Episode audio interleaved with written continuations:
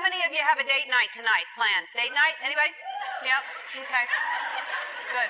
How many of you are single? And how many of you are in a relationship?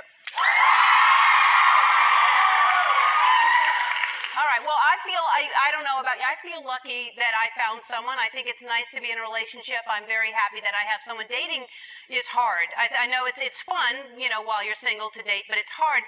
It's not easy to meet people. And uh, so right now, there's so many online dating sites just popping up, and they're getting very very specific. Um, you know, this week is Cat Week. Of course, everyone's talking about it. Um, and earlier in the week, I found uh, this. Uh, it's a real site. This is a real site. Uh, it is called purrsonals.com. Purrsonals. It's real. These are real. I'm not making it up. This is how specific people are getting. This is a site where people who love cats can find other people who love cats. And I actually think that's a great idea because the only person who wants to hear a story about a cat is someone who wants to tell a story about a cat. So that's good that they have that. And then there's this site. This is online dating for the down to earth single, is what they say. Uh, again, real site. This is farmersonly.com.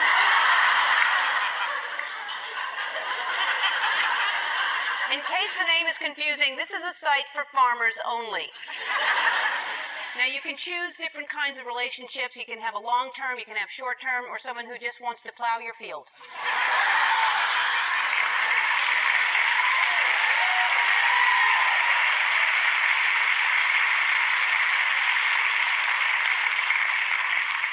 I've got another one. It's for people who want to sow their wild oats and be in a serious relationship. Sow their wild oats. Farmers.com.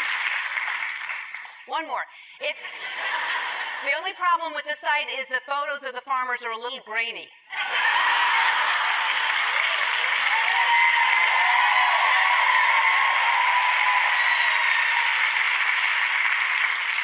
It's hard to find a site that you can get that many jokes out of, so that's good.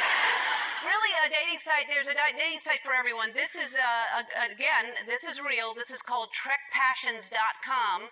And it is for singles who love sci fi. And it says, if you read here along with me, it says, this is a community for people including, but not limited to, lovers of Star Trek and Star Wars. I'm guessing it's probably going to be limited to those people. I am.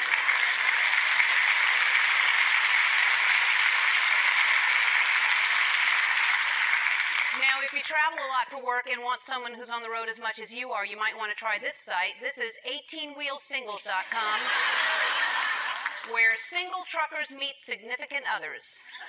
That used to be called a truck stop.